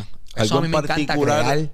algo en particular que tienes en la mirilla, no has hecho hasta el punto, pero quieres Tengo un hacerlo. producto con un socio. Ok. Estamos desarrollando un producto. Un producto físico. Ok. Un producto físico, por ponerle así. Vale. Este, le estamos apostando mucho a ese producto. Qué bueno. Que ya pronto vamos a estar eh, anunciándolo. Este, y mi concierto, que era ahora en febrero 18, que tuvimos que rodar de fecha por esto del COVID, que también es un gran sueño que tengo, luego hacer mi concierto de varios artists. Y so ya va en febrero 18. tuvimos que rodar la fecha. Ah, Por ok. esto del COVID. Y, ¿Y ya teníamos el line-up. Yo luego ya teníamos el line-up de artistas. ¿Y dónde va a ser? Es Coca-Cola Music Hall. En el Coca-Cola. Sí, Qué bueno. Ya estaba ahí el 18 y vamos a anunciarlo. Teníamos todo preparado y ahí entonces hubo las regulaciones del COVID, nos tuvimos que aguantar. Rodamos fecha. Estamos en eso ahora mismo y en ver qué fecha lo hacemos. Pero ya era el Bien. 18 de febrero. Bueno, son, son cosas como me preguntaste de que tenemos en agenda para hacer. Qué bueno. Este, adicional a, loco, cada día suelen cosas nuevas. Ejemplo, eh, Bitcoin o NFTs. eh. Que de momento conozco personas como tú u otras personas que he conocido empiezan a hablarme de negocios nuevos y yo no estoy nada de cerrado a negocios nuevos. Yo estoy bien abierta a decir, cuéntame. ¿Me entiendes? Que, en el ambiente de nosotros uno conoce a tanta gente que trae tantas cosas a la mesa. Sí, lo Eh, difícil es escudriñar cuáles son las buenas y cuáles son no tan buenas. Es lo más difícil. Porque mi inbox es papi Shark Tank. Mi inbox, todos los días, yo, yo, yo cojo 25, 30, 35, 40 propuestas. Eh, O a la en, a- en cuál ejecuto. En cuál cuál le doy ejecuto, tiempo, a cuál en le cuál, eh, Exacto, y muchos, muchos piensan que es que, ah, coño, no me diste la oportunidad. No es que no te dé la oportunidad, es que uno, o sea, el capital no es infinito. A mí me pasa cada rato, loco. No me diste la oportunidad. ¿Por qué no me ayudaste aquí? Porque mi tiempo oro. Yo quiero, ya al nivel de, de madurez, de madurez, no es ni de negocio, de madurez, que estoy viviendo, es como, yo no quiero perder mi tiempo en nada que no sea constructivo. Y no estoy hablando de dinero, constructivo por lo que sea. Tú Como puedes estar- tú persona. puedes consumir cuatro horas de mi vida hablándome en preproducción o eh, tomándonos un café o una cerveza. Pero, loco, tienes, que- tienes que... Si es productivo. Dame, a- da- aunque sea, dame algo, cabrón. Como una herramienta. Dame una herramienta, nútreme, dame- vi- ha- hazme- o sea, permíteme vibrar alto con lo que tú me estás diciendo. Pero no me venga a hablar de mierda, de chisme o de que aquel, aquel se casó con la otra. Eso no me importa un bicho a mí, eso, loco. A mí no me importa si aquel se divorció, o aquel se casó con el otro, o que aquel, aquella persona que estudió conmigo, este, ahora mismo está viviendo en casa de los papás. O sea, no me hables de eso, eso no me importa. Por eso en mi plataforma trato de llevar, de como que no darle mucho foro al chisme y enfocarme un poquito más en, en- en hacer crecer, darle energía a las personas, porque es lo que la gente está buscando en las redes sociales, conectar. Ujú. ¿Por qué tú crees que ya no hay artistas de maleanteo o no hay artistas de, de tiraera? Loco, J. Cortez y Raúl Alejandro se tiraron y yo, wow, duro, me la disfruté. Pero después de eso nada más nadie se ha tirado. Porque yo pienso que la generación nueva está buscando conectar por encima de una tiradera. Conectar. Ahora cuando Coscu tira y Ñengo, el otro, el Ah, no, otro, ahí estamos puestos para el deporte. estamos puestos para el deporte 100%. Sí. 100%. Pero los chamaquitos que no entienden el deporte están puestos para la conexión. Sí, porque se anda, es que realmente desde el punto de vista de negocio, la unión deja más dinero que la guerra. A menos que sea un Coscu. Me- Que- tiene- tienes que ser un una persona sumamente hábil como Coscu, como residente, y que eso genere una cantidad de atracción para, tu, para las personas que te siguen, que... Después de la tiradera, como Coscu hizo un choli. Pero es un fenómeno de la tiradera. Pero además de ahí, no hay manera que tú puedas decir que en la unión no hay más dinero que en los Si desacuerdos. Raúl y Jay Cortez ahora mismo se unen y hacen como cuando Yankee se unió con Don Omar y que hicieron un Kingdom, Va- va- definitivamente van a papi, romper. van a hacer una gira mundial. hacen seis funciones en el Choliseo. Yo creo que más, mano. Ajá. Cada uno hizo, cada uno hizo tres. No, Currao hizo cuatro y Jay hizo tres. Son siete ahí. Ajá. Imagínate juntos. Juntos. Joel y Randy ya van a ser cinco. Mike Towers, loco. Imagínate Mike Towers, Jay Cortez y Raúl. En un sale. Tacho, no es una, es una loquera. Eso es. No, no, excepcional. En la unión es, es que, es que está En la unión está la fuerza, El pa. éxito, la fuerza y, y- y el, y el negocio. Claro. So, Ahora mismo, a, a lo mejor entre las personas que me siguen por contenido de finanzas, habrá personas que no han consumido a Mikey Backstage Definitivo. eh, anteriormente. Definitivo. Eh, y viceversa. Y viceversa. Que, que es algo de lo que yo estoy consciente. Claro. Linkean. Conectan y Igual que, igual que los del gaming con el género y, o con la industria, porque los gamers juegan con música. claro. Igual el deporte. Todos los baloncelistas escuchan música mientras entrenan. Es más, los baloncelistas muchos quieren ser artistas. Y muchos artistas quieren ser baloncelistas. O sea, porque todo es cultural. Todos los chamaquitos quieren conocer de bitcoins, quieren conocer de NFTs, quieren conocer de finanzas, quieren conocer de, de, de- de ser un empresario, quieren evolucionar. A mí, yo te digo la franca verdad, la, la música para mí es algo, además de necesario en mi diario, En medicina. es para mí un escape. y, y yo cuando me siento de X manera, eso es lo que estoy escuchando. Hay personas que no, que necesitan escuchar lo contrario para levantarse el ánimo. ¿no? Yo, tú sabes cómo yo estoy de mood por Tú lo vas que a yo, depende de, de- de- Tú vas a de- conectar tu, tu, tu musa con, con, con, con lo que la yo música. estoy, con lo que estoy escuchando. Eso es y, duro. Y me prepara, brother. A mí, que yo soy, ¿verdad? Un predicador de lo que es el joseo. Yo, eh, 100%. Ahorita estábamos hablando de que le recomiendo a alguien que quiera Comenzar. comenzar y, y esa palabra es bien grande y bien poderosa. Josear. Josear. Tú Que eres un antes joseador, tú tenía- eres un joseador, yo soy un joseador y por eso Que antes tenía una connotación negativa. Cosas. Antes tenía una connotación negativa porque antes un joseador era una persona que tomaba partida de alguien y lo cogía de pendejo. Eh, esa cultura ha cambiado. Ah, Un joseador es una persona que hace lo que tiene que hacer por buscarse el peso y por llegar donde tiene que llegar. Por eso es que lo que el género, la gran mayoría de los artistas vienen del, del bajo mundo, de un residencial, de una, de una barriada, y después de joseo, loco. Una persona eh, rica, criado en una casa rica, un ejemplo, que lo ha tenido todo, josea mucho menos que una persona que no tiene nada, loco. Claro, pues So- que la es que no hay necesidad de josear. Está en una Porque lo tienen todo. normal y ¿por, qué- ¿por qué tengo que josear? Tengo que trabajar por qué si tengo mi bema afuera. Por eso yo admiro a estos multimillonarios que, que, que dicen, mira, yo a mi hijo no le voy a heredar nada. Eh, Mi, Wow, hijo, bro. mi hijo tiene que, fa- tiene que fajarse. Porque, mira, el, el, uno de los inversionistas que más yo respeto, el señor Warren Buffett, el Oracle of Omaha, le dio creo que 0.2 o 0.3% de... Era lo único que le iba a heredar a sus hijos y les dio la opción de hacerlo en vida. Mira, yo lo puedes coger ahora. Y fueron como 2 millones a un hijo. Fue entre los dos, eh, es un hijo y una hija que él tiene. Entre los dos, yo creo que no llegó ni a 5 millones. Estamos hablando de un tipo de un net worth de más de 30 billones de dólares. Estamos hablando de unos tipos más poderosos del mundo. Y él dijo, yo no le puedo dar más de eso, porque si yo le doy más de eso, no van a saber apreciar lo que yo les estoy dando. So, yo creo que le estoy dando más que suficiente. Con 2 millones que le dé a cada uno, aunque yo tenga 30 billones, 2 millones está más que bien. Yo creo que es suficiente para que ellos hagan lo que quieren hacer o logren lo que quieran lograr y heredarlo.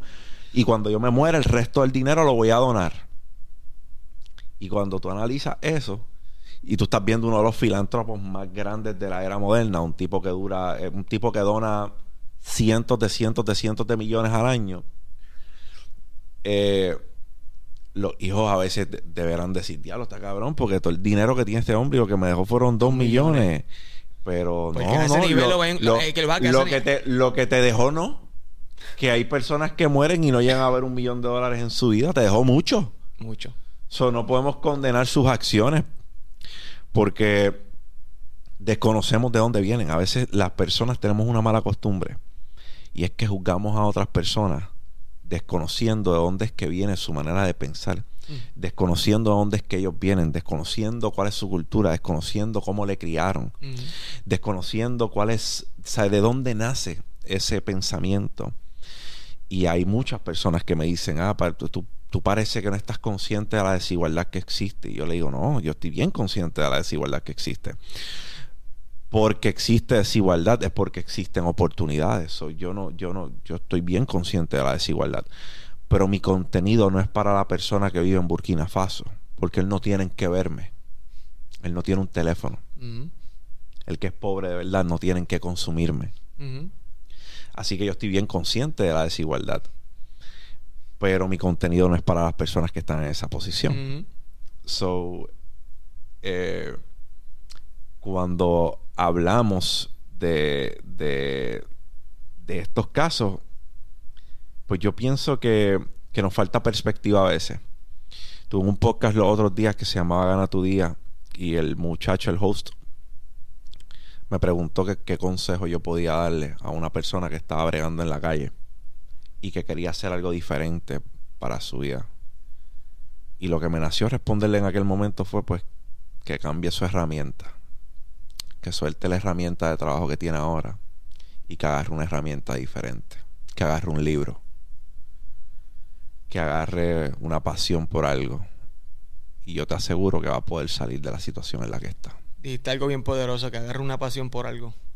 La misma pasión que le está dando a lo que hace en la calle, que esa misma pasión la agarre en otra cosa. Y ahí entonces su vida empieza a tener un cambio. Que no juzgo a los que están haciendo eso. No, de alguna manera u otra, su, su, su vida los llevó a, a eso y, Pero es y corta la vida. tomaron, en la ¿verdad? calle. Exacto. Este, yo respeto full. Full. Vengo de la cultura urbana, pero este, la vida es bien corta cuando estás en, en el bajo mundo. So, Bien corta y, y no hay paz. Duermes con un ojo abierto. Y yo creo que no hay peor sentimiento que ese. Yo creo que el mejor regalo que yo le hago a mi hijo es que él pueda dormir tranquilo y que yo pueda dormir tranquilo también. Eh, Y en algún momento dado le va a dar dos millones. Y va a decir, "Pa, eso es lo que papá te puede dar. esa es la. dos ese- millones. De ahí eh, no pidas más nada porque tú tienes que buscarlo. Esa es la meta. Mira, ya no se tiene que preocupar por sus estudios, ya no se tiene que preocupar por muchas cosas, no se tiene que preocupar por una residencia porque ya la tiene. Eh, ahora tiene que ganárselo. Tiene que buscar el resto. Tiene que ganar, no, y tiene que ganárselo. Y Eh, tiene que ganárselo. tiene que ganárselo. Yo, eh, de las propiedades que tengo, bien fácil es pasarle una a su nombre. Pero, ¿cómo él entiende qué hay detrás o qué Es que hubo como- detrás de es esa que propiedad? Como quiera, él tiene que pagar. Tiene que Claro. Tiene que agua, este. Claro, pero a lo que voy de- es que tiene que pagar el precio de ganarse. Claro. Eso está. Y no me cuesta. Por eso la tú gente te lo ganes, te paso eso. le cayeron chinches a Shaquille O'Neal porque él dijo que él le dice a sus hijos que nosotros no somos millonarios. Yo soy millonario. Nosotros no somos millonarios. Yo soy millonario. Tú tienes una idea de negocio, tú tienes algo que quieres hacer, pues tú me lo vas a presentar como cualquier hijo de vecino. Hazme un business plan y si yo pienso que es bueno, pues entonces. Pero hasta que eso suceda, nosotros no somos millonarios. El millonario soy yo. Y yo no critico eso, eso está muy bien. Porque él lo que está haciendo es preparándolos a ellos, diciéndole al menos tráeme un degree, tráeme algo, tráeme, ¿sabes? Tráeme un grado, si no me vas a traer un grado, tráeme una idea de negocio, tráeme algo. Gánate eso para que entonces nosotros podamos tener esa conversación. Y eso está bien. Porque los regalados, la gente no sabe valorar lo que tú les regalas, hermano. Dale, regálale a alguien que supuestamente lo necesita una oportunidad de negocio. Regálale a alguien un carrito de pincho. ¿Ah, ¿Tú estás en necesidad? ¿Un carro de pincho o de hot dog? A ver si va a buscar dónde parquearlo y venderlo. Tú te has puesto lo que tú quieras. Que si no tiene ganas realmente, papi, el carrito hot dog va a virar. Vas a tener que cogerlo tú. Y cogerlo de trofeo. Definitivamente. Porque el que no quiere, el que no aprecia lo que le están regalando, no, no va a hacer nada con ellos. No va a hacer nada con ellos. Pues, ah, coño, pues te, yo te yo 10 mil pesos y tú me los co- tú córreme las inversiones. Así es un mamey. Primero que yo no trabajo para nadie. Segundo que no vas a aprender. ¿Tú quieres qué? ¿Ser un parásito? Que alguien tenga que correr tus inversiones siempre. Mm. Aprende. Mm, Hazlo tú. mm, Yo no te hago ningún, yo no te hago ningún favor dándote el pescado. Versus enseñándote a pescar, cogiendo la caña, vámonos a pescar, déjame enseñarte cómo pescar. ujú. Dale un pescado a alguien y lo vas a alimentar por un día, enséñale a pescar y lo vas a alimentar una vida. Eso es lo que yo aspiro, a enseñarte a pescar. Wow, eso, eso, es- eso que dijiste es bien poderoso, loco. Nunca había escuchado esa moraleja de, del pescado. Sí. Give a man a fish, you'll, you'll feed him for a day. Teach a man how to fish and you'll feed him for a lifetime. ¿Sabes? Eh, eh, eh, es algo real. Y yo creo que vivimos en una era donde la gente está ofuscada en que las cosas sean más sencillas. Y realmente no es Y sencillo. por eso también, hablando de- del área artística, pasa mucho con los artistas. Tienen tantas cosas a la mano que nos quieren tan poco eh, estar en el proceso. Papi, un artista ahora mismo pega en las redes en las redes sociales y va una tarima y le canta la canción.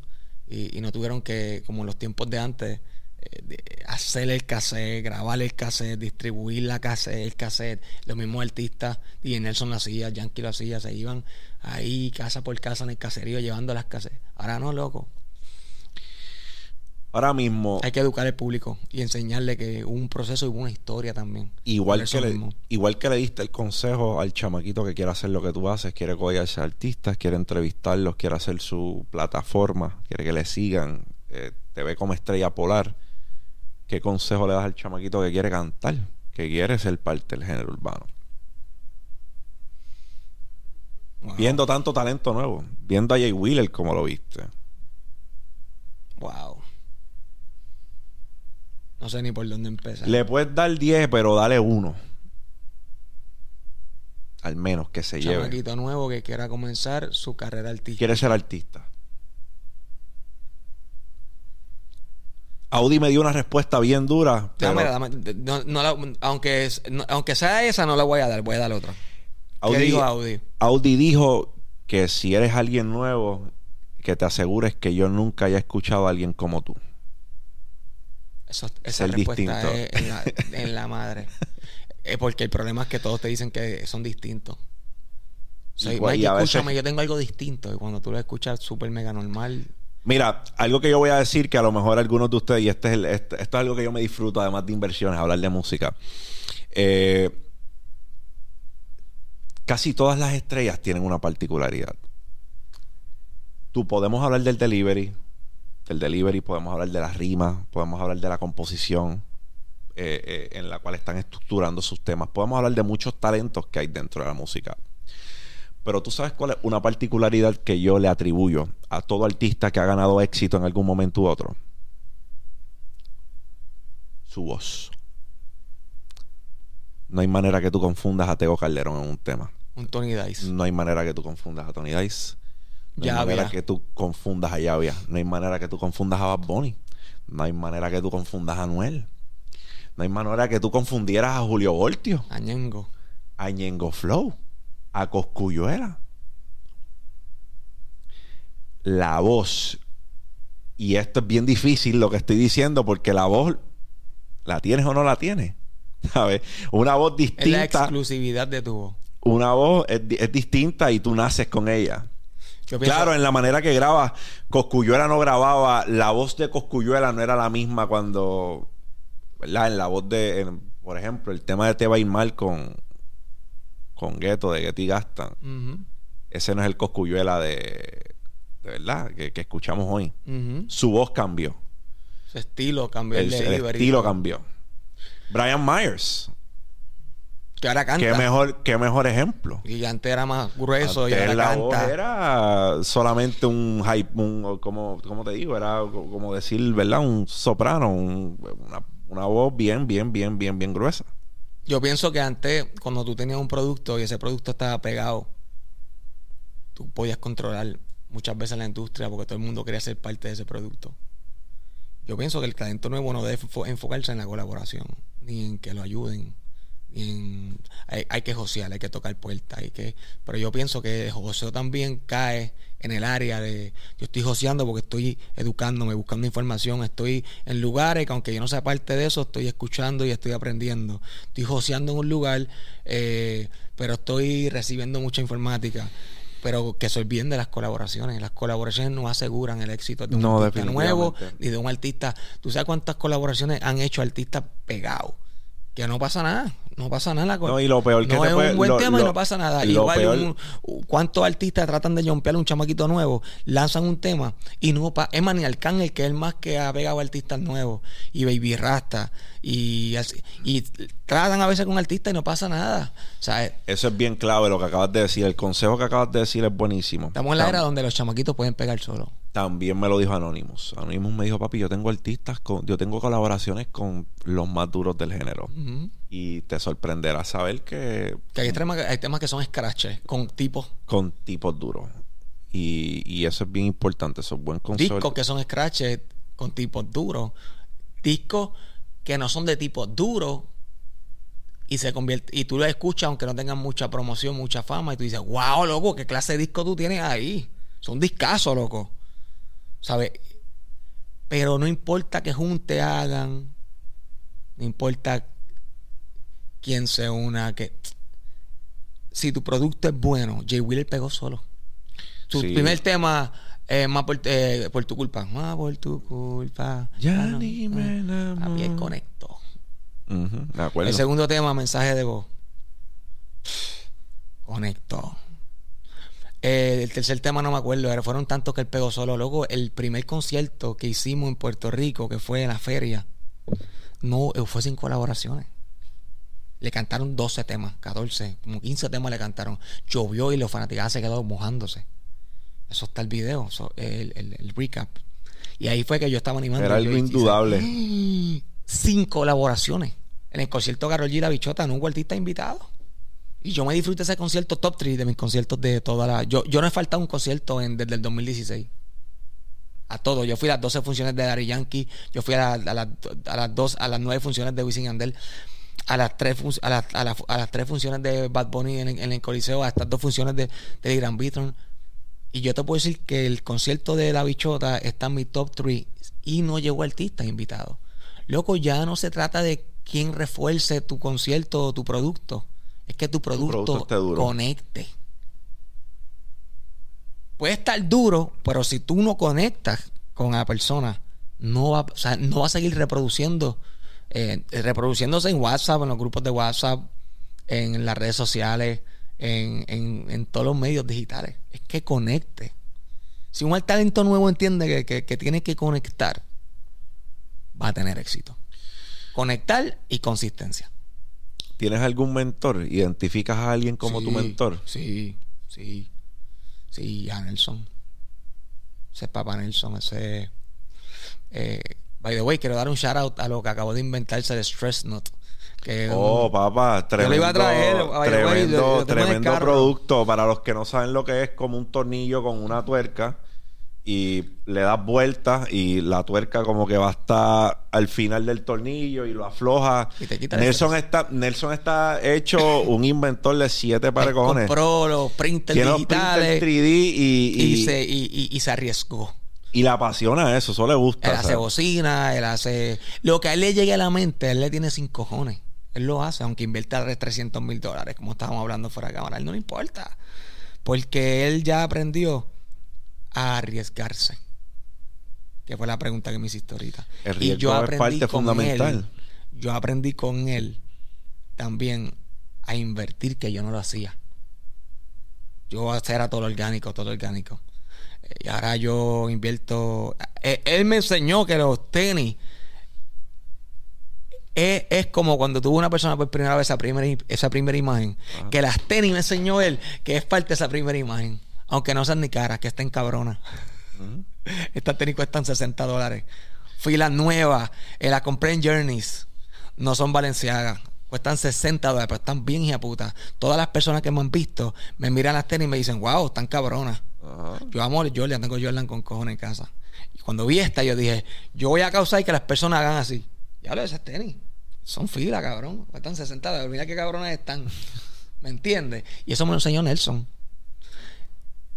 Eso, esa parte, esa, esa veteranía del negocio de, loco, invierte. Me mira a veces así, cabrón, tienes que invertir, ¿qué pasa? Dale, este, alte ese piso me piso mi estudio, el, pi- el piso. Todo el que ha ido al piso de mi estudio, hasta el nene de Bad Bunny, yo hago lo que me da la gana, que lo entrevisté en estos días. Cuando él llegó, lo primero que fue tocar el piso con las dos manos. Él llegó, ¡Diablo, el piso, Mikey! ¿Cómo hiciste esto? Y yo, no, eso fue idea de Nelson, eso es boxy. O sea, llega los colores. Y igual tú que llegué y te dije, wow, mano, eso. Ya, eso está cabrón. O sea, es, es eso, loco. Es. Yo con él yo he aprendido a. Tú marcas la diferencia en el negocio que tú vayas a hacer. Nelson tiene 50 años. Va para 50 años. Con orgullo lo dice. Ya, abuelo. Papi, ese tipo viste como un chamaquito. Y yo dije, ya los cincuentones no son la correíta, los doques, el bigotito y hablar de, de los nietos. No, loco. Ese cabrón se pone los pantalones por las berijas, usa Valenciaga, usa colores vivos, se pinta el pelo y va para 50 años. Eso me enseñó Nelson. Ese es mi mentor. DJ Nelson, de Liga White Lion, que no quiso comenzar su show radial hasta que yo me recuperara de, de, una condición que me había dado. Y ahí yo dije, pero empieza el programa, loco, yo estoy destruido. Y él me dijo, no. Ya yo visualicé que el programa es contigo. Yo te voy a esperar y espero tres meses. Hasta que yo estuviese bien. Ahí fue uno de los momentos más oscuros de mi carrera. Y en ese momento, papi, yo con Elías no se meta nadie con Elías porque le rompo la cara y que sé que me hable mal de Elías. Sí, papi, ese, es mi mentor. En radio fue el primero que me dio la oportunidad. Si no fuera por lo que pasé en la 94, que fue una gran experiencia, a lo mejor no estuviese trabajando hoy por hoy en otra emisora que es Mix 107.7. Yo sé lo que estoy haciendo en Mix. Yo sé cómo, cuánto tiempo de engagement tú tienes que tener en radio a diferencia de las redes sociales.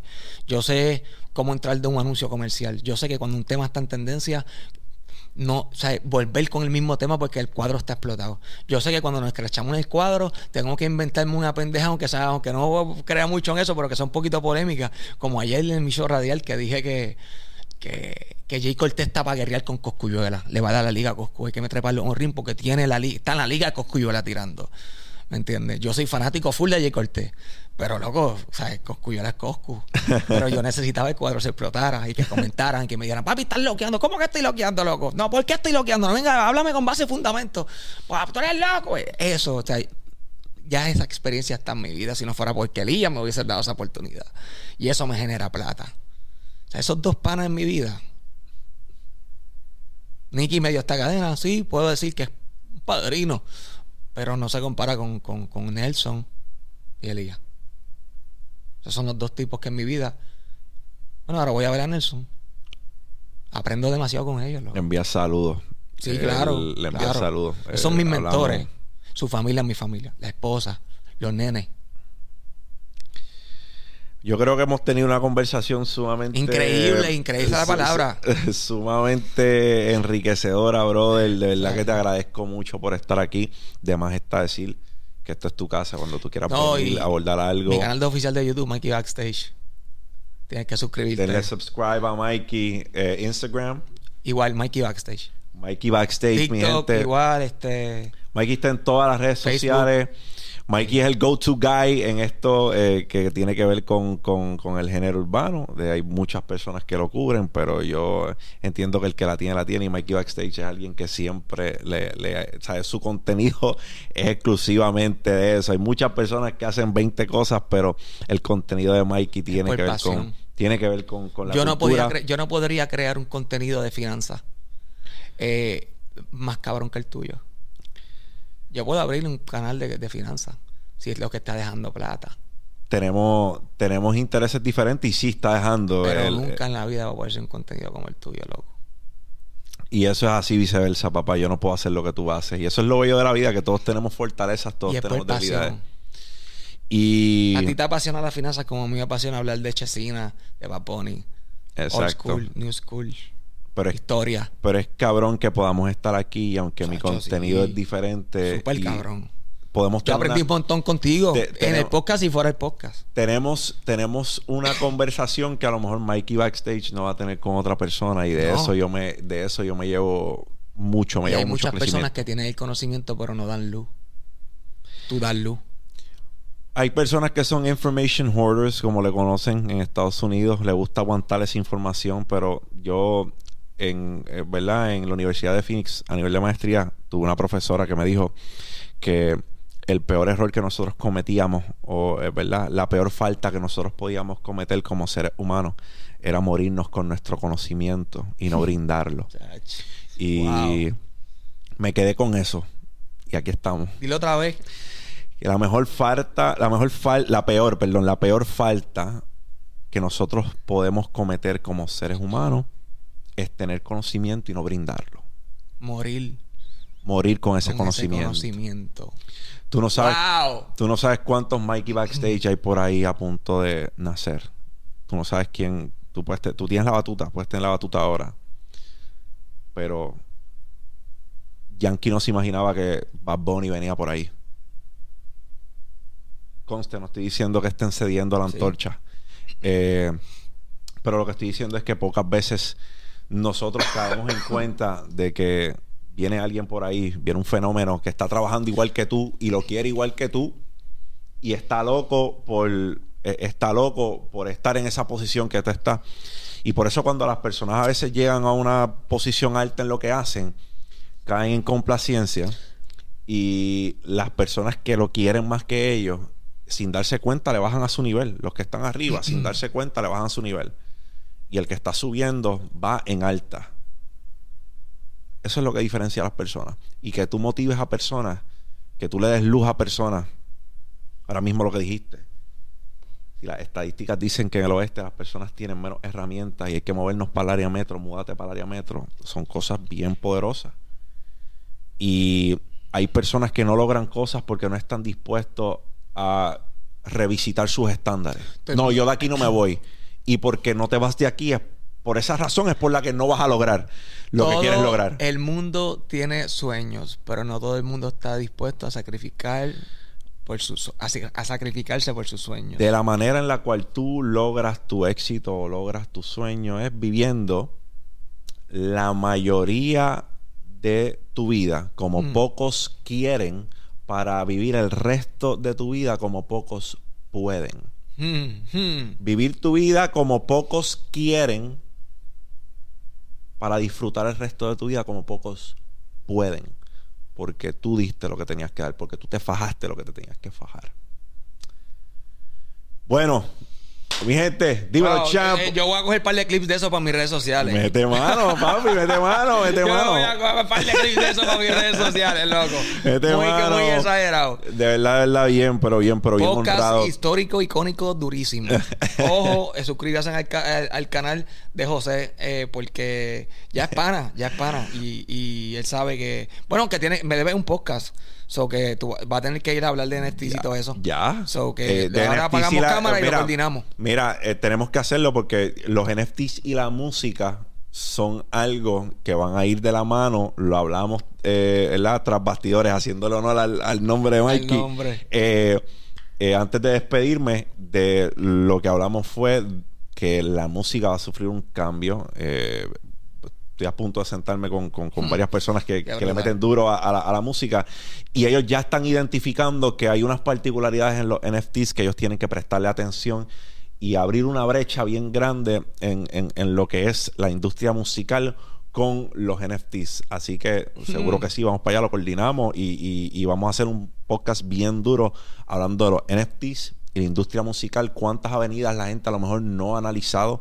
Eh, habrá una una posible amenaza para, para, las personas. Eh, eso puede ser un antes y un después. Para las publicadoras, este, eh, ¿verdad? Sabemos que, hay publicadoras que se dedican a esto, se dedican a la distribución de temas en plataformas y así es que viven. Y qué amenaza eh, puede significar esto de los NFTs en la música. Hmm. So, eso lo vamos a dejar ahí y vamos a abordarlo en la plataforma Para de que el público se instruya y tenga luz y, tenga, tenga ese podcast de conocimiento. Y a ver, esto fue Dímelo Champ. Dímelo Champ. Aquí tenemos Mikey Backstage. Mikey, un honor para mí tenerte en esta plataforma. Cuando tú quieras y tú vayas cuando te dé la gana.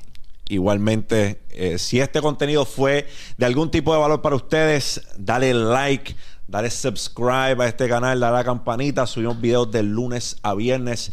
Esta es la guarida del joseador. Dímelo, champ. Champ out.